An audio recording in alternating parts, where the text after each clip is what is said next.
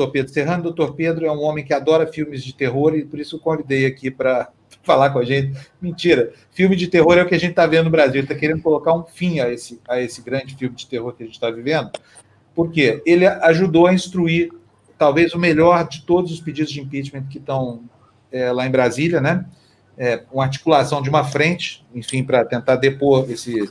É, tentar curar essa doença chamada Jair Bolsonaro e todas as sequelas que traz junto com ele. Então, o Euler pode ficar com a primazia. Da, da, assunto é que não falta para falar com o doutor Pedro aqui. Vai lá, Euler. Obrigado, viu, doutor Pedro, por vir de novo aqui na, vir de novo aqui na TV Democracia. Eu que agradeço. Eu que agradeço. Doutor Pedro, bom dia. Nós temos bom um dia. leque absolutamente vasto em relação a a meta de afastar o presidente da República. Nós temos divergências quanto a métodos. Em qual ficha o senhor apostaria? É, a, a, você faria suas apostas? O processo de impeachment, o crime comum via Supremo, com afastamento, etc., ou TSE? É evidente, essas análises todas demandam uma dimensão política que é difícil você você encontrar ou ter facilmente. Né? Juridicamente, os três são possíveis, né? O TSE eu acho menos provável, porque eu acho que é, eu não sou eu não sou eleitoralista, conheço pouco do, do de direito eleitoral, né? Mas o, o, me parece difícil porque há uma regra de que a irregularidade havida na eleição, essas fake news que seria o grande motivo para para poder ensejar a, a, anulação da chapa, elas têm que, têm que se demonstrar que elas interferiram efetivamente no resultado da eleição. A eleição teria outro resultado se ela não tivesse ocorrido. Isso não pode ser presumido, tem que ser demonstrado. Né? Eu hum. acho isso muito difícil de ocorrer, em especial com esse tempo todo que, que decorreu desde a eleição. Né? Já estamos já há algum tempo. Eu acho muito difícil a justiça eleitoral aceitar isso. O impeachment, tá, tá, uh, juridicamente, eu, eu, sou muito conservador em relação à interpretação do que seja o impeachment um, uh, o impeachment não é como as pessoas pensam. Aqui no Brasil se banalizou demais, né? Eu fui contra, juridicamente, o impeachment do presidente Collor, fui, fui contra o pedido contra o presidente FHC e, obviamente, fui contra o impeachment da presidente Dilma, dei até parecer para ela. Isso porque, num presidencialismo democrático, o impeachment é uma última raça, é uma medida extrema que você adota. É, pra você ter uma ideia, o sujeito que criou a palavra golpe para designar o impeachment constitucional não foi a esquerda brasileira quem criou a palavra golpe. Foi uma, um dos maiores pensadores do direito do século XX que criou. Chama-se Ronald Dworkin, num artigo que ele escreveu para a revista The New Yorker, no fim da década de 90, ele chama Kind of Coup, um tipo de golpe, né? em que ele tenta descrever como golpe o que estavam querendo fazer com o Bill Clinton, que era retirá-lo do poder por via impeachment na época. Mas ele, nesse artigo, ele inicia dando um exemplo, que o, que o pedido de impeachment é que nem o uso de uma arma nuclear numa guerra. É uma figura boa para demonstrar isso. Você só usa em última instância. Então, uh, eu estava resistente à ideia de impeachment contra Bolsonaro. Eu não vi, não cheguei a ver de responsabilidade nenhuma das condutas dele. Né? Há uma confusão no Brasil. As pessoas usam a lei de crime de responsabilidade para verificar se o presidente cometeu ou não crime. É um erro isso porque a nossa a lei de 1950 é a nossa Constituição de 88. A Constituição mudou muito o regime jurídico do, dos crimes de responsabilidade. Ela usa a palavra, ela não aceita como crime de responsabilidade a mera ilegalidade ou a mera inconstitucionalidade. Ela diz que tem que haver um atentado à Constituição, que é, que é bem nessa linha do Diogo, que tem que haver algo extremamente sério, extremamente inusual de emergência para você caracterizar um impeachment no plano jurídico. Aí eu acho que isso só foi caracterizado na pandemia o comportamento do presidente na pandemia, ele apertou o botão da bomba atômica. Né? A gente talvez não dê nem a seriedade que se deva, porque está no nosso cotidiano, o ser humano com, tem as desgraças do cotidiano para poder sobreviver, as ameniza, né? Mas é extremamente grave, não há crime maior que um governante possa fazer, né? É um crime assemelhado, ele não é talvez um genocídio no Espírito Santo, precisa analisar ainda, não fiz essa análise, mas é muito semelhante, é assemelhado a isso, quer dizer, é você o Estado não cuidar do, do, interesse mais primário que ele tem que cuidar, que é da saúde e a vida das pessoas. A ciência, ela recomenda certas medidas e o Estado deve, deve observá-las. Não tem caminho, não há uma liberdade do governante decidir ou não. Não é a opinião pessoal do presidente que importa nessa política pública. O que importa é a opinião da ciência. Quando ele não segue, ele coloca em risco a vida de todas as pessoas. Também adota um plano econômico que foi uma atrocidade para o país. Nós temos que falar claramente aqui. Ele deu um trilhão e duzentos bi para os bancos em três dias, numa operação que foi a maior da história. Nunca houve nada igual nem perto. Significa 20% do PIB, um terço do, do, do, orçamento. E de uma forma obscura, onde não estão claros. Do ponto de vista, eu não posso falar do ponto de vista econômico, não falo quando não é da minha área, mas do ponto de vista jurídico é absolutamente obscuro. Não há clareza do porquê um TRI 200 né? E veja, numa quantia dessa, eu, se eu falo, não, um TRI 200 é, pode ser um TRI 100, a diferença é o que os estados precisam para resolver seu problema da, da, de toda a crise. Né? Então, é uma quantia imensa, precisa ser justificada.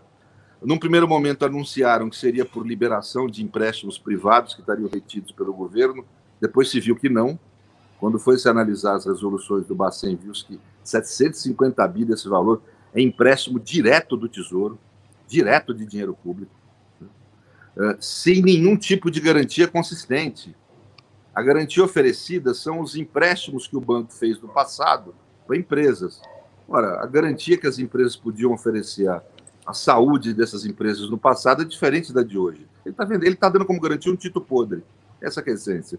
Ou seja, está passando mico para o governo federal. Né? E tudo isso, o governo dele mudou o discurso, falou que esse dinheiro então seria para poder garantir que o banco fornecesse empréstimos sem juros ou juros subsidiados para pequena e grande e média empresa. Isso não está acontecendo. Os empresários que estão me vendo aqui sabem que isso não está acontecendo. Né? Empréstimo pessoal aumentou de 2,5% média para 5% agora, por mês. Aliás, é um absurdo, que é uma ação de rapina né, que os bancos estão fazendo aí e claro. o Paulo Guedes, no segundo dia da, da, das medidas de emergência, despejou 1 trilhão e 200 bilhões nos bancos e todo, toda semana anuncia um pacote novo que não reverte em nada. Isso, Fábio. E veja, qual que é o problema disso? A nossa pobreza está em casa sem dinheiro para poder ficar em isolamento. Então, que força tem o governador ou o prefeito para chegar e manter um isolamento? A gente está saindo, como falaram aí, corretamente. Nós estamos cometendo um crime, que nós estamos saindo antes que deveria sair do isolamento. Mas que força tem um governador e um prefeito para pedir para uma pessoa pobre que permaneça em casa quando ela precisa comer? Porque o governo federal, essa política do governo federal, não é só a fala do Bolsonaro que fragiliza e boicota as medidas, vamos dizer, de, de, de combate à crise, né? as medidas sanitárias. Não é só a fala dele que estimula a desobediência civil, né? é, as condutas econômicas dele que trucidam qualquer possibilidade de você ter um, um vamos dizer, uma, medidas desse tipo implementadas. Isso é um mal para o país. É, é, é, a situação da, da, arma nuclear que fala no, gente, cada dia que a gente deixa ele lá, explode uma bomba. Milhares de pessoas morrem. Né? Esse sujeito é um, ele é a morte encarnada em termos de governo. Né? Então, então não há como. Uh, e é assim, eu acho que não há nenhum tipo de reflexão, eu diria, operacional da política. Tem horas que a política não pode funcionar operacionalmente. Ah, vai ser o vice, o vice é pior. Nós estamos negociando com vida de pessoas, com saúde de pessoas. Não há negociação possível com isso. Não há mediação possível. É, eu, eu, eu tenho a personalidade que eu tendo a mediação, é o meu, meu jeito de ser. Né? Mas eu reconheço, quando olho história, eu gosto de estudar, né? o que, que você faria na época do nazismo? Você vai mediar com o nazismo? Não, não vamos matar os judeus, nós vamos escravizá-los que, o que é a postura moral adequada numa época dessa? É não mediar. Nós não temos mediação com esse homem. Né? Não há mediação possível. Tem que ser enfrentado. E aí o mecanismo que eu acho adequado é, é para combater é, essa forma é você é, afastá-lo pela via do impeachment. E aí eu acho que entra um debate mais complexo, que é a necessidade da gente formar, vamos dizer, não frentes eleitorais nem frentes estratégicas, né? mas formar, vamos dizer, frentes ou unidades, ou, uh, vamos dizer, juntar pessoas de forma diferente de pensar, de forma a agregar uma maioria social para pressionar o Congresso. Não há outro caminho de fazer o impeachment. Uh, eu sei que existem ressentimentos, por exemplo, dentro da esquerda, com gente da direita e etc. Isso precisa ser superado, pelo menos nesse momento, não digo superado, mas posto de lado, em favor de você juntar amplos setores sociais para poder retirar esse homem do poder. Né? Mas, crime, uh... crime comum o senhor não comentou, mas não aposta muito, não, né? Como? Crime comum via Supremo, o senhor não aposta muito. Nós, nós temos um problema estrutural no Brasil. O ministro Barroso tem uma coisa que ele fala que é. O, o Procurador-Geral da República ele deveria ser impedido de ser reconduzido ao cargo Deveria ser só um mandato e, e deveria ter uma quarentena que ele deveria cumprir pós-exercício do cargo, sem poder ser nomeado para o Supremo. Porque isso fica uma situação muito ruim, que o, ele é o único que pode processar o presidente da República. E ele depende do presidente da República para ser reconduzido ao cargo, para ser eventualmente designado ao Supremo. Não estou falando desse procurador, eu falo que é um problema estrutural do Brasil. Eu, eu desconfio, eu, eu, acho que esses crimes aí de comuns eles são feitos para não andar, não, dificilmente vão ter andamento. Mas, uh, doutor, a gente tem o problema do centrão, né? O centrão agora está sendo bajulado e se aliou ao Bolsonaro. Então, se a gente depender do Congresso, sempre que a gente tem que depender do Congresso, a gente se decepciona. Aliás, bom dia, doutor Pedro. É um bom dia, como vai, Bárbara? Tudo, Tudo bem? Tudo bem. Olha, sim, infelizmente é uma verdade, mas veja, uh, uh, situações semelhantes já foram construídas no Congresso a partir da sociedade. Eu não tenho esperança no Congresso em si, mas eu sei que se a sociedade se une, se mobiliza, o parlamentar reage. Né? Dos, dos, dos, com todos os defeitos que se vê no legislativo, e são muitos, o legislativo é o mais sensível à pressão popular, né? à pressão da sociedade. Se nós conseguimos unir a sociedade, ou a maior parte dela, em torno dessa proposta, demonstrar que é o melhor caminho para manter a vida, a segurança das pessoas, a boa economia, etc., eu tenho certeza que, que nós vamos conseguir sensibilizar o Congresso. O Congresso precisa de votos, o parlamentar precisa de votos. Se você cria um movimento social forte. Eu, agora, veja que quando eu, quando eu assinei aquela proposta de impeachment, eu estava acreditando que todos, e acredito, que todas as forças que estão ali estão comprometidas com construir essa maioria social. Porque se for para não construir essa maioria social, aquilo é uma enganação. E eu, como subscritor, tenho que falar aqui. Né? Eu não, não, costumo ter meia palavra nessas coisas.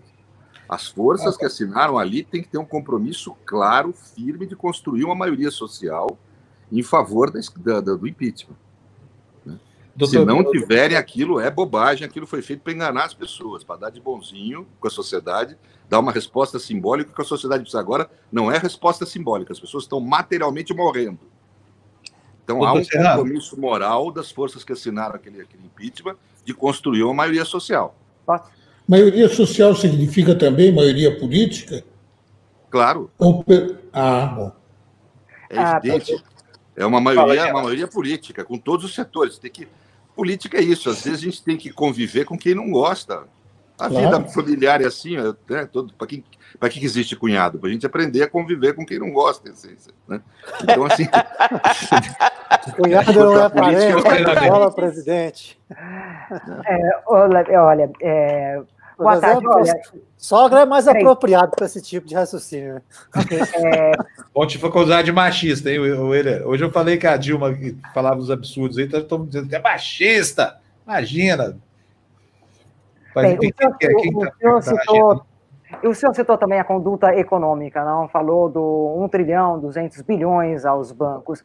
Hum, em toda a história da humanidade, interesses econômicos acompanhavam revoluções e, e mudanças de regime na história, né? Como é que é essa situação no Brasil? Esta, existe uma pressão econômica para que ele saia ou, ao contrário, uma pressão econômica para que Bolsonaro fique?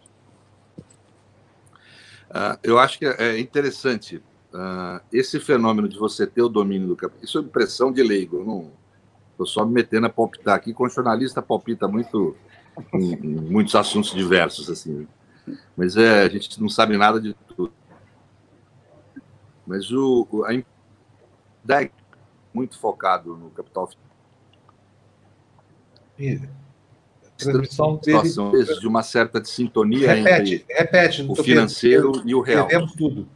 Repete porque falhou a transmissão. Esse sistema, esse sistema capitalista uh, pautado no financeiro, ele tem um, um fenômeno interessante, um mecanismo interessante, que é pelo, é, pelo menos por um período, até que não se radicalize muito, há uma certa sintonia entre, uh, vamos dizer, a realidade financeira e a realidade social verdadeira das pessoas. Há uma certa realidade ficta, uma realidade virtual. O dinheiro é algo virtual, o dinheiro não existe materialmente, ele é simbólico.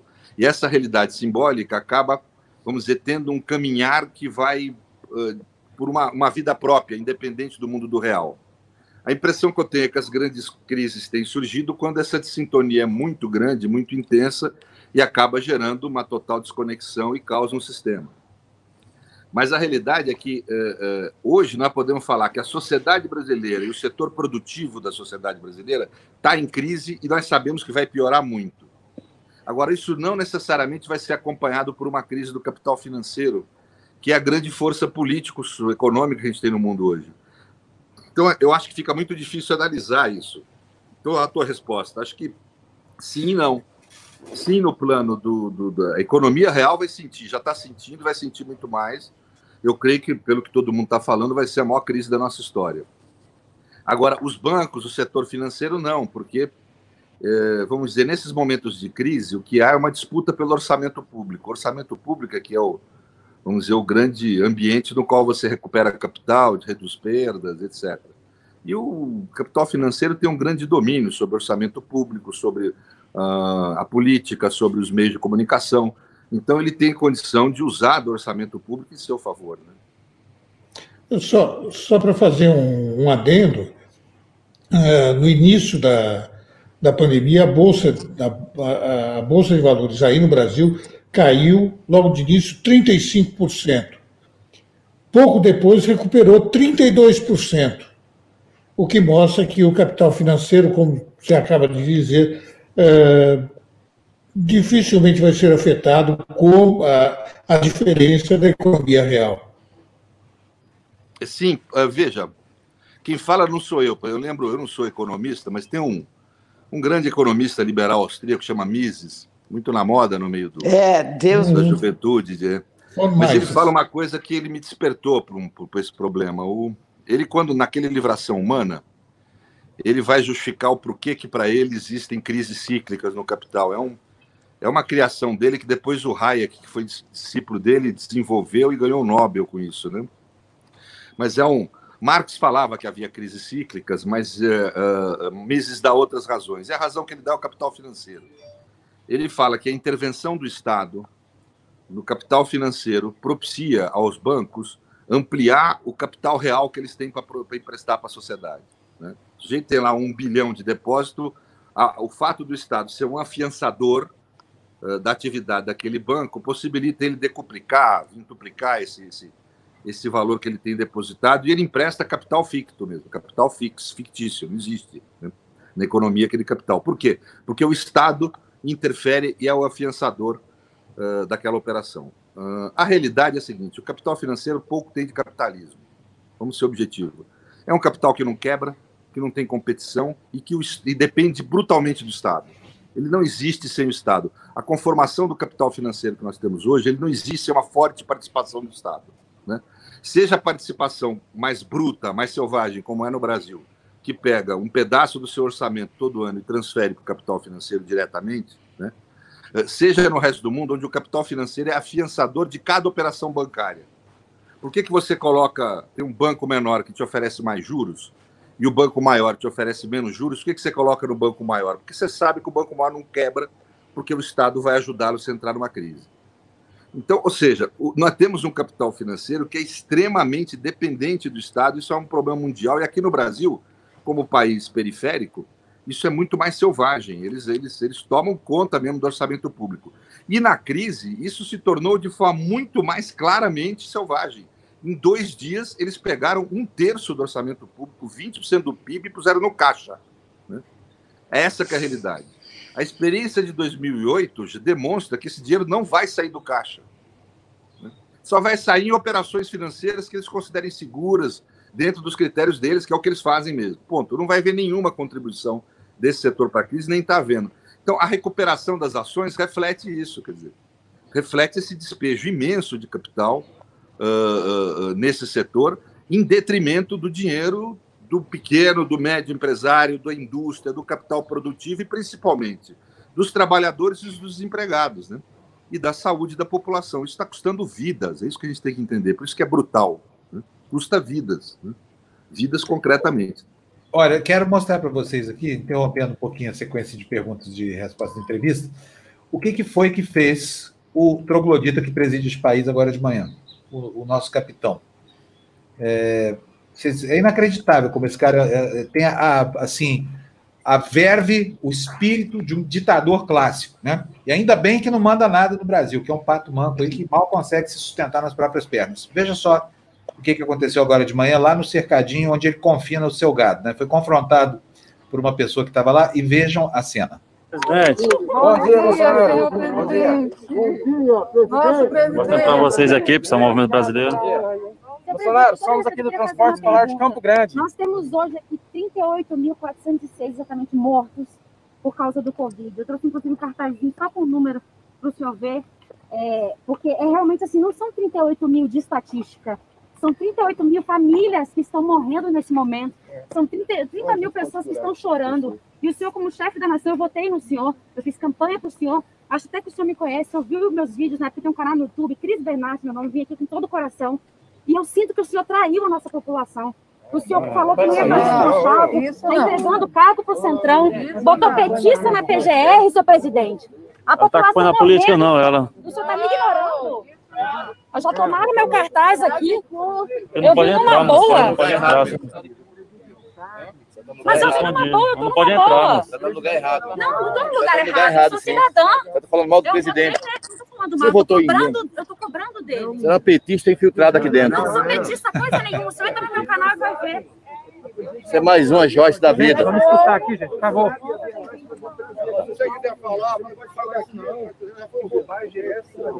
Mas o senhor me respondeu, eu fui ouvida, mas o senhor não me respondeu. Eu sou, eu sou cidadã. Eu tenho direito. Tá, tá, silêncio, silêncio aí, senhora. Respeite os outros agora, senhor. Você já falou, você já falou, calma. Mas ele não me respondeu, calma. Daqui a pouco manda eu calar a boca, igual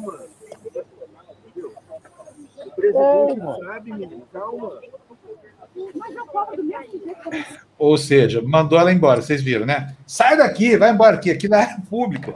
Ele não tem, ele não, não legisla sobre o uso dessa, dessa área aí. Entendeu? E que história é essa que existe um cantinho agora no curral reservado só para os fascistas que apoiam esse cara? Pedro, não está não tá tudo invertido aí, não? Tá, né? Mas assim, é, é- o comportamento é clássico, a gente não quer enxergar, mas hum, a história, ela, como se fala, ela não se repete, mas, mas ela não se repete porque ela se repete, ou seja, tem elementos dela que permanecem. Né? Então, a gente consegue ter conceitos como capitalismo, por exemplo, é um conceito que se aplica a quase 700 anos de história, 600 anos de história, porque tá, tem elementos dele que vão se repetindo. Né? Então, o, o, o que a gente observa no, no comportamento dele tem traços de fascismo, não é que é o fascismo, é um outro movimento diferente, né? aliás, bem típico aqui da América do Sul, mas tem traços. É essa, vocês estavam falando, no, eu estava ouvindo um pouco o bloco anterior a, a- a que eu estou participando aqui agora, ah, o traço psicopático, né? Quer dizer, tem, tem vários autores de teoria política que falam isso do, do fascismo, né? Quer dizer, que, que a personalidade fascista tem essa característica, né? Eh, e, e o que ele está fazendo é utilizar do modo, por exemplo, que todos utilizaram na modernidade, né? Bo- Bonaparte, o Mussolini, o Hitler, toda essa turma, porque eles vão se impondo aos poucos, eles vão indo, recuando, indo, recuando. É esse método que ele faz. Né?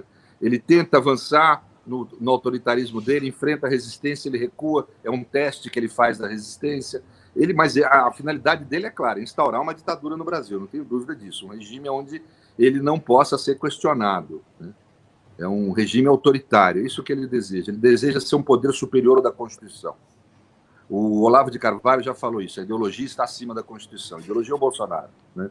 É um poder político acima da Constituição. É a, é a típica característica do que é um Estado autoritário. É isso que ele pretende implementar no Brasil ele tá, e ele está indo nesse sentido. Né? E veja, essa gente não tem limites. Eu, eu ainda ontem estava vendo um documentário sobre o final da guerra de Hitler, sobre a figura dele, né?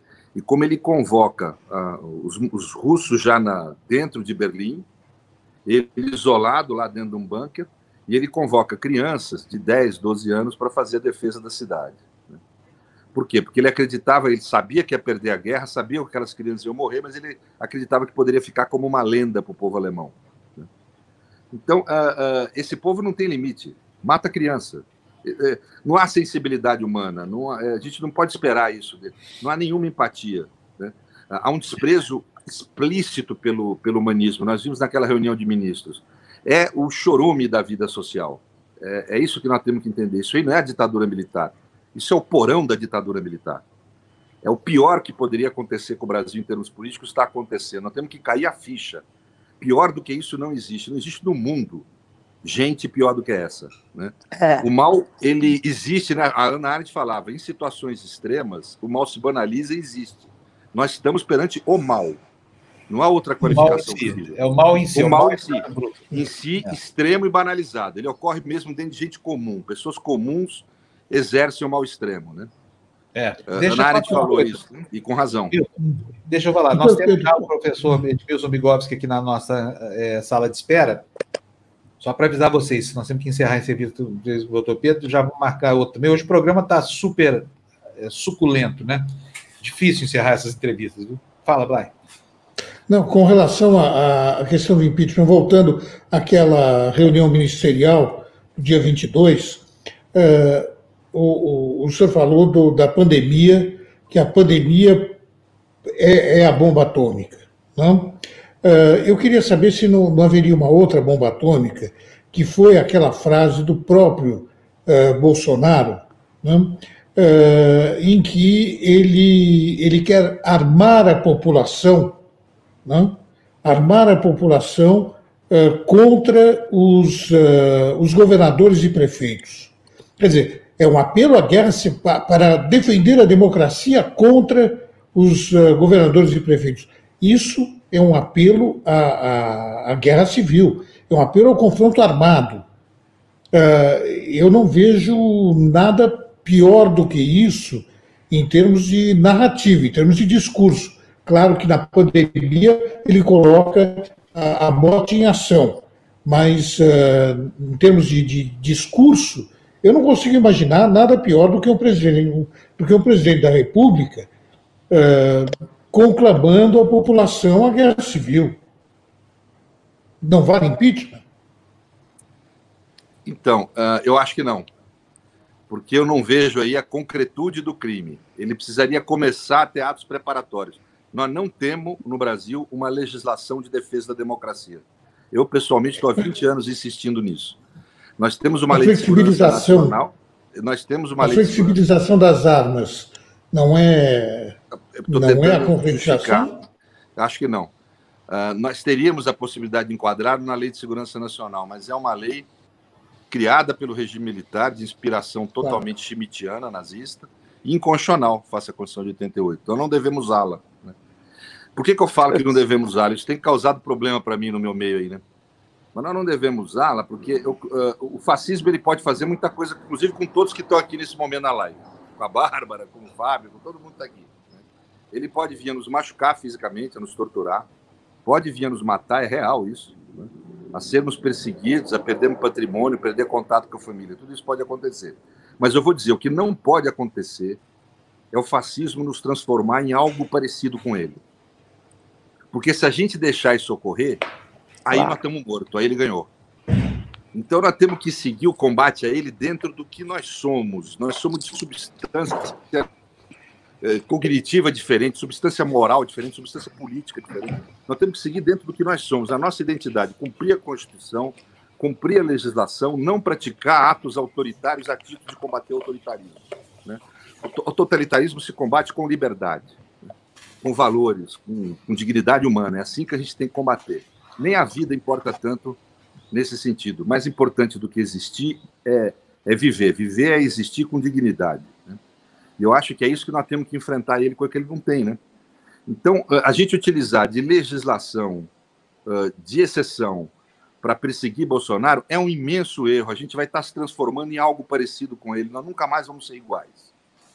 Né? É. Isso, Nossa, que coisa podemos, mais linda! Isso é uma fronteira que nós não podemos deixar atravessar. Aí, professor, uhum. eu sempre aprendo muito com o senhor, sabia? Imagina, eu que aprendo, aprendo demais. Olha, gente, é o seguinte. É eu lamento muito, vou ter que encerrar a entrevista do doutor Pedro, mas ele está sempre por aqui. Ele é amigo do Cris Marona, que, que tem o, o grande amigo nosso aqui. É. E, e, assim, é muito bom ter. Amigo meu também, viu? É amigo, amigo da também. É. Todo amigo é, nosso tudo, também. Tudo, tudo amigo. É, tudo amigo. E, e, assim, muito boa a sua, a sua entrevista aqui hoje. Eu gostei demais. Então vai voltar demais. semana que vem para falar mais com a gente, tá? Vamos acertar uma manhã que eu posso. Muito obrigado. Obrigada. Um abraço, doutor Pedro.